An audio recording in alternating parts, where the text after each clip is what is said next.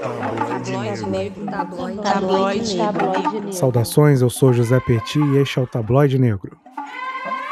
O Ubuntu é um programa que divulga sabedoria em diversas áreas da sociedade. Em todo episódio, nós chamamos três colunistas independentes para compartilhar seus conhecimentos. E o nosso primeiro colunista é o guinense Inamilé Jonu. Ele vai falar um pouco sobre o panafricanismo. O panafricanismo é uma proposição política, econômica, intelectual, espiritual, que sugere que os povos africanos precisam unir-se em torno de uma ideologia em comum. O termo surgiu nas Américas e foi cunhado pelo Henry Sylvester Williams, um advogado caribenho nascido precisamente em Trindade e Tobago. Nos finais do século XIX, Henry Sylvester Williams ele já tinha a compreensão de que o problema do povo preto não poderia ser resolvido no nível local, pois trata-se de um enfrentamento, uma estrutura global de poder. Então, uma das primeiras ações do panafricanismo foi realizar a primeira conferência pan-africana em Londres, que teve lugar em 1919. Os intelectuais pan-africanos que admitiram, aceitaram a ideia de Henry Sylvester Williams, tiveram a audácia de organizar-se em torno de uma organização chamada Associação Pan-Africana para a realização desta conferência em Londres. E que a pauta dessa conferência era única e clara: emancipação total dos povos africanos do jugo colonial. Então, eles foram até Londres exigir os europeus a tirarem o pé da África, a acabarem com o colonialismo de uma vez por todas. Essa foi uma das primeiras ações do panafricanismo. Porém, o panafricanismo como ação, como prática, ela pode ser encontrada, ele pode ser encontrado numa estrutura africana mais antiga, digamos assim. Por exemplo, se olharmos para as estruturas dos impérios de Mali, Ghana, Songhai, vamos perceber que eles operavam no nível pan-africano. Quer dizer, tinham um, nível de colaboração política, econômica e social que remete ao pan-africanismo. Então, o próprio continente estava no seu processo de auto-organização quando todo esse processo foi interrompido pelo colonialismo. Então, de certa forma, o panafricanismo em si, ressurgido no final do século XIX, é uma tentativa de reorganizar o continente africano, ou os povos africanos, em torno de um forte poder econômico, de um forte poder político e de um forte poder espiritual. Esse é o grande propósito. E tornar-se um pan-africano, uma, uma pan-africana, exige, antes de tudo, a compreensão do conceito de africanidade em si. Se você, por exemplo, é preto e nasceu na diáspora, a sua tendência é você se considerar não africano. Mas o pan-africanismo, ele vai falar exatamente você é um africano, porque nacionalidade nunca pode ser confundida com a naturalidade. Então, antes de ser um africano, um pan-africano, uma pan-africana, é necessário ter essa compreensão de que a sua africanidade ela está presente e precisa ser exaltada.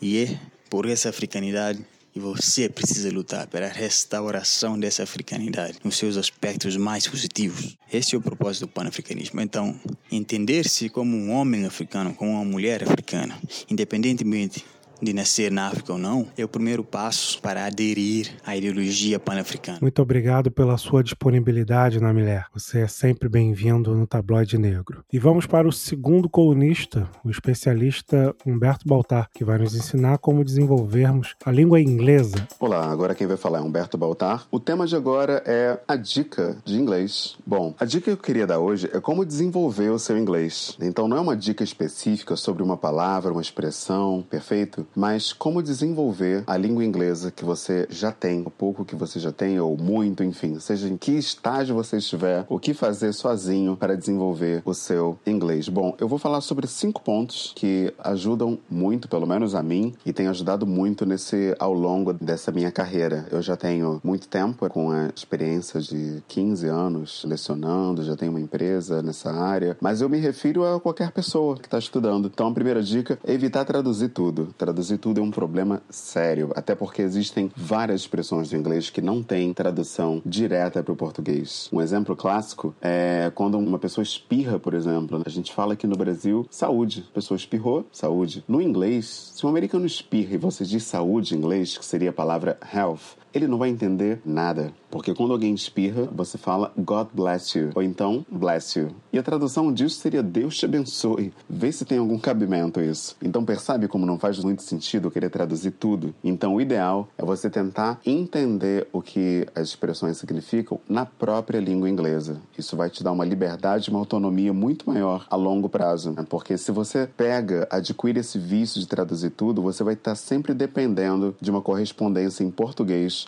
de tudo que você aprender em inglês. Perfeito? Então, cuidado com esse vício que muitas pessoas desenvolvem de querer traduzir tudo. Bom, uma segunda dica que eu dou é rever filmes que você goste muito, filmes de língua inglesa, claro. Então, se você rever um filme que você goste muito, só que agora com a legenda em inglês, o som em inglês, tudo em inglês, sendo que você já conhece a história, você vai fazer uma espécie de imersão aí, uma imersão cognitiva. Você vai ler em inglês, ouvir em inglês e se entrosar com a história do filme também em inglês, porque você já conhece o tema, já conhece o que está acontecendo. Então, eu faço muito isso. Tem alguns filmes que eu gosto muito e eu revejo com tudo em inglês e é uma experiência muito legal. Aprendo muitas palavras assim. No momento, eu tô arriscando até coisas que eu não vi, né? Que eu tô vendo pela primeira vez já no inglês. Mas isso é porque, é claro, eu tenho um nível fluente, mas se você ainda não tem a fluência, você pode fazer isso com filmes que você já conhece a história. Perfeito? Então, essa é a segunda dica: rever filmes que você gosta, gostou muito, com o som e a legenda em inglês. Bom, a terceira dica é sobre músicas. Uma coisa que ajuda muito as pessoas a desenvolverem a fluência e ter uma boa dicção em inglês e uma ótima pronúncia é ouvir uma música que você goste muito, ouvir de novo, seguindo a letra e de preferência tentando cantar também com a letra. E depois, na terceira vez, você ouve novamente, agora sem a letra. Você vai perceber que você vai conseguir identificar muitas das palavras, se não todas, e vai poder também cantar junto, sem estar ali acompanhando agora. Então, esse exercício de ouvir sem letra, ouvir com letra e cantando, e depois ouvir novamente sem a letra, isso desenvolve também uma autonomia tremenda no idioma. Então, fica aí essa terceira dica para você. Bom, e como quarta dica, eu vou indicar aqui o TED. Não sei se vocês conhecem o TED Talk que é o tem um aplicativo e tem um canal do YouTube que são palestras curtas em inglês. Bom, o TED tem palestras que você pode selecionar até mesmo por tempo, então inferiores a 10 minutos, tem as palestras longas, enfim. E você pode procurar por área de interesse. Se você gosta de esporte, você pode assistir palestras em inglês de 3, 4, 5, 10 minutos sobre essa área e você vai poder atualizar o seu vocabulário, desenvolver a sua linguagem através dessas palestras. Perfeito? Então fica essa dica e claro, no YouTube você tem uma opção ali do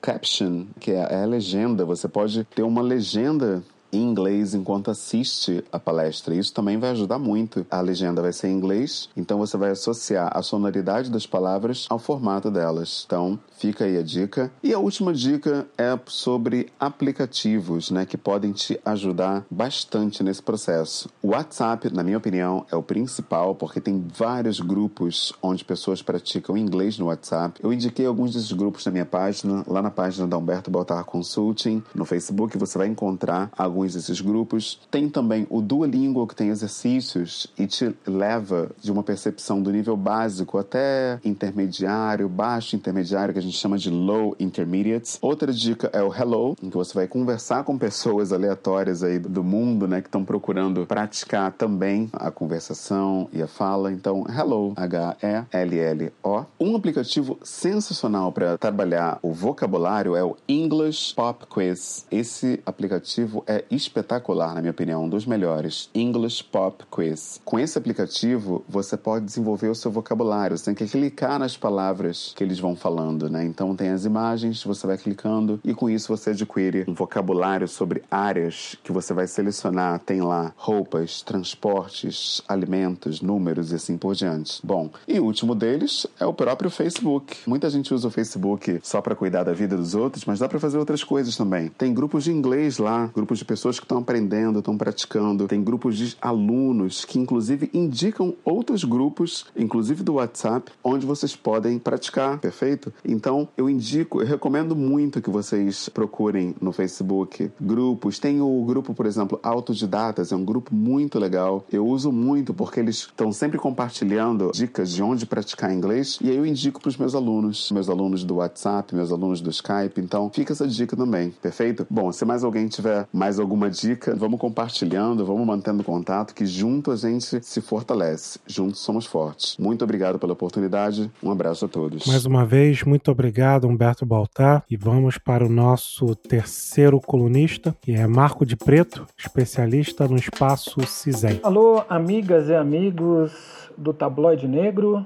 Alô, José Petit. Tudo bem? Marco Antônio de Preto para o Espaço CISEM. Amigos e amigas, eu gostaria de falar neste meu áudio sobre o conceito afroempreendedorismo. Muitas pessoas vêm até mim falando por que, que você não fala afroempreendedorismo e não é a Câmara do Afroempreendedorismo? É, tem alguma coisa contra? Não, não é isso. É simplesmente porque nós aqui da Câmara nós temos uma grande preocupação. A primeira coisa é nos adequar à realidade que nós estamos. Segundo é trabalhar com dados e com conceitos oficiais, isso é muito importante. E terceiro, é precavendo um pouquinho, e aí a Câmara tem que forçosamente ser boa, é a questão de estratégias. Estratégia você faz uma análise basicamente para prever o futuro e minimizar qualquer problema que esse futuro traga. Quando eu falo do empreendedorismo negro, eu faço uma seguinte comparação. Se eu hoje instalo TV a cabo, eu monto uma empresa que presta serviço para uma operadora. A gente sabe que muitos dos meninos e das meninas que instalam TV a cabo são pequenas empresas que fazem esse serviço terciarizado para as grandes operadoras aí de TV a cabo, correto? Então eu instalo TV a cabo. Eu sou um menino negro que instala TV a cabo, pensando que negro é um termo oficial. Negro é a população constituída de pretos e pardos.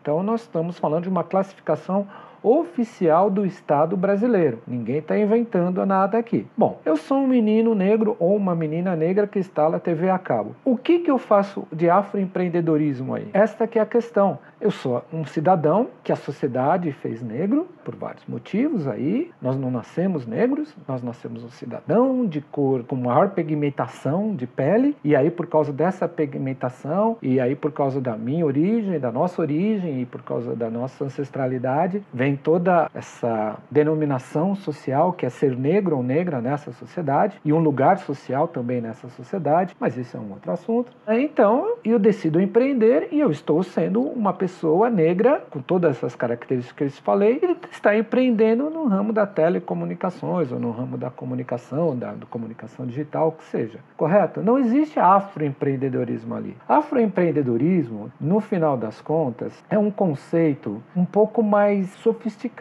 O afroempreendedorismo, para nós da CISEM, e é um termo também oficial, ele representa basicamente um conceito, tá? Eles são, são negócios é, de características que contêm uma carga grande de ideologia, com proposta de engajamento comunitário, é, reafirmação da nossa ancestralidade, que provoca a discussão sobre o racismo, sobre a inserção social, uma discussão sobre a inserção social, sobre o nosso lugar na sociedade, por que, que nós temos esse lugar na sociedade, e também falando sobre empoderamento. E aí, empoderamento da própria população negra, quanto empreendedores negros no geral, e uma coisa muito bacana bacana dentro do afroempreendedorismo, que é o empoderamento feminino também, pela própria característica desses negócios que estão aí dentro desse conceito, dentro desse ramo que é o afroempreendedorismo, é que está muito ligado à questão da cosmética, da maquiagem, está muito ligado à questão dos acessórios da moda, está muito ligado também à questão das roupas, das estampas, como eu disse, bijuterias, está muito ligado à questão das bonecas negras, focado muito no mundo que é muito específico e que tem um valor é um valor social grande, mas ele é um valor social grande especialmente para a população negra, na sua grande maioria. E nem todos da população negra dão valor à questão desses conceitos que traz o afroempreendedorismo. Eu não estou falando aqui, senhoras e senhores, espero que me entenda, de uma opinião pessoal. Estou falando de uma realidade. Muitos de nós que fazem parte da população negra não têm um grande apreço. E não é que eles desvalorizam, mas não vão comprar, não vão pagar 50, 60 reais reais numa camiseta ou numa camisa com uma temática de afroempreendedorismo, ou sentado numa camiseta afro sentada. Eu pago numa bata africana 200 reais. Tem pessoas que não vão pagar, mesmo sendo negras, é um direito deles. Então, esse conceito, essa distinção entre o empreendedorismo negro e o afroempreendedorismo, a gente precisa ter um pouco na cabeça, por quê? Porque cada um deles tem a sua característica de investimento, tem a sua característica de capacitação, tem o seu valor no sentido social também. Então, para nós da Câmara, nós pensamos em empreendedorismo negro, sendo que um ramo desse empreendedorismo negro é o afroempreendedorismo, com as suas características, como eu disse, proposta de engajamento, reafirmação de ancestralidade, a provocação da discussão do racismo, inserção social, empoderamento. Então isso está muito ligado ao, ao, ao afroempreendedorismo. E ele também tem o seu valor para a sociedade, mas também significa uma questão de investimento que ele pode atrair ou não atrair, e de parcerias. Se você pensar, por exemplo, no grande pulo da economia chinesa, por exemplo, os chineses eles fazem produto para o mercado interno, que é muito grande, né? A China tem aí um bilhão e milhões de pessoas. Tá? Então, eles têm um mercado interno muito forte. Mas eles produzem, o grande salto da China foi quando eles começam a produzir produtos para todo mundo comprar, e não necessariamente produtos que levavam, por exemplo, ao, à cultura chinesa. Então, o que, que nós conhecemos com aqueles produtos baratos, de grande aceitação popular, é, muitas vezes de qualidade duvidável, mas que atendiam o mercado, é um pouco que, de poder aquisitivo menor, é louvável. Foi daí que eles começam a se capitalizar para grande salto. A China sai da década de 70, 80, no metade da década de 70 e indo aí para metade da década de 80 do famoso Xing Ling, né, que é aquele produto baratinho, muito brinquedinho, roupas e tal, tá, tá, tá, produtos em larga escala de não grande qualidade, hoje já está no mundo do luxo. Então, se a gente fizer esse tipo de comparação, dá para a gente entender por que muitas vezes nós erramos em achar que o afroempreendedorismo tem o mesmo valor do empreendedorismo no geral. Então a gente precisa pensar muito. O afroempreendedorismo empreendedorismo atrás algum tipo de investimento, e não estou falando que é melhor, ele é melhor ou pior, mas é para um, tipo de investimento, investimento de capital, ou que seja de investimento aí do próprio Estado, com políticas públicas, né, do que a questão do empreendedorismo, porque é uma questão mais geral. O afroempreendedorismo tem um valor, e esse valor, neste momento, para a sociedade brasileira, é muito focada dentro da população negra. E se nós pensarmos em termos de rendimento, a população negra, ela é a, é uma, a parte da sociedade brasileira, da população brasileira, que não tem um rendimento maior. Ou seja, se nós quisermos dar valor para o afroempreendedorismo, ele teria que se tornar de escala. Mas aí a gente entra num outro tipo, né? Nós estamos aí, nós vamos falar entre preço e valor. Preço é a conjugação de quanto você pega,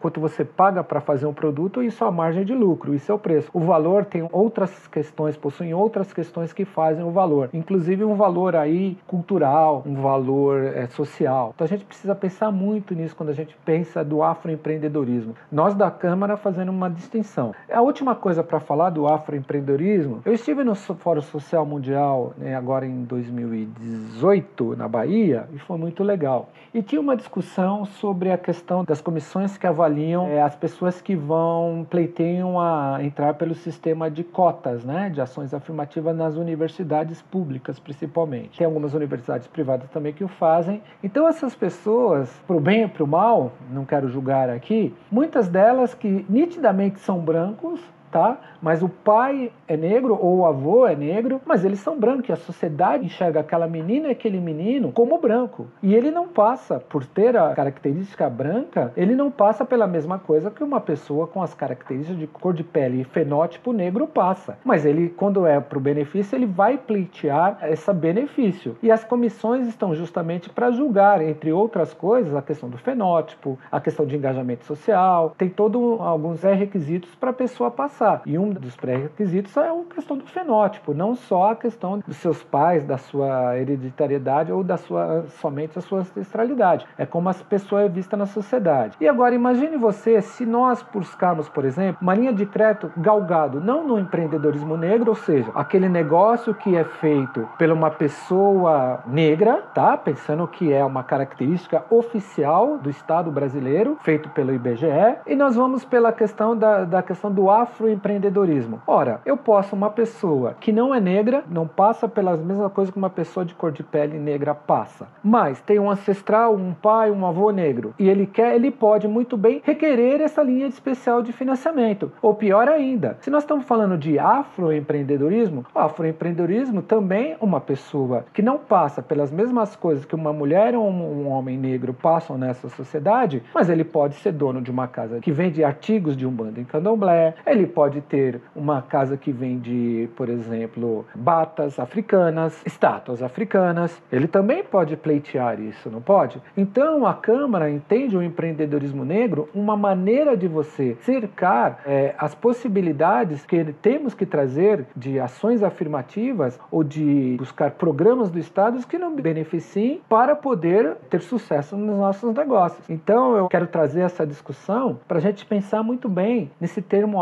afroempreendedorismo, porque senhores e senhores, pode ter certeza, a partir do momento que tiverem ações afirmativas, nós tivermos alguns incentivos, melhor dizendo, a palavra é incentivo. A partir do momento que tivermos incentivos para a categoria, que seja para cá, e se nós não deixarmos bem claro a quem se dirige esse, esses incentivos, nós vamos passar as mesmas coisas que nós passamos no sistema de cotas dentro da educação. Tá bom? Um abraço para vocês que estão ouvindo Tabloides Negros, para os meninos, para as meninas. Um abraço ao José Petit, novamente agradecendo o espaço para o Espaço Cicem e até a próxima. Muito obrigado, Marco de Preto. Lembrando que você pode obter maiores informações no nosso site www.tabloidenegro.com ou através das nossas redes sociais. Nós estamos identificados como tabloidenegro. Muito obrigado pela sua audiência e fiquem com a canção A Lua e Eu de Cassiano. E com isso encerramos o nosso programa Ubuntu.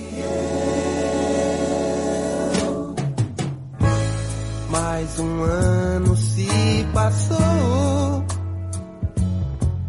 e nem sequer ouvi falar seu nome. A lua e eu caminhando pela estrada.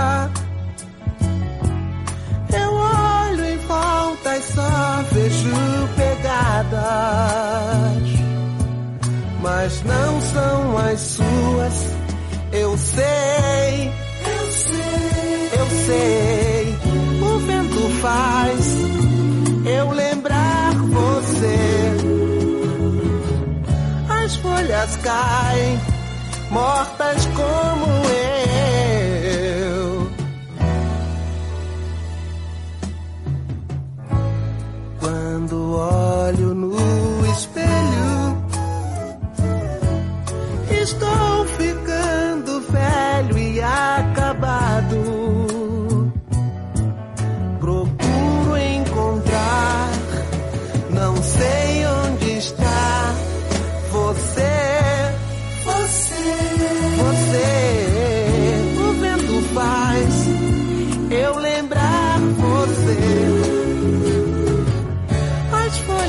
Caem, mortas como eu.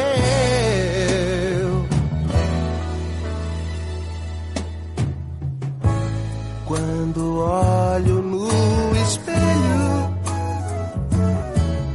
estou ficando velho e acabado. Procuro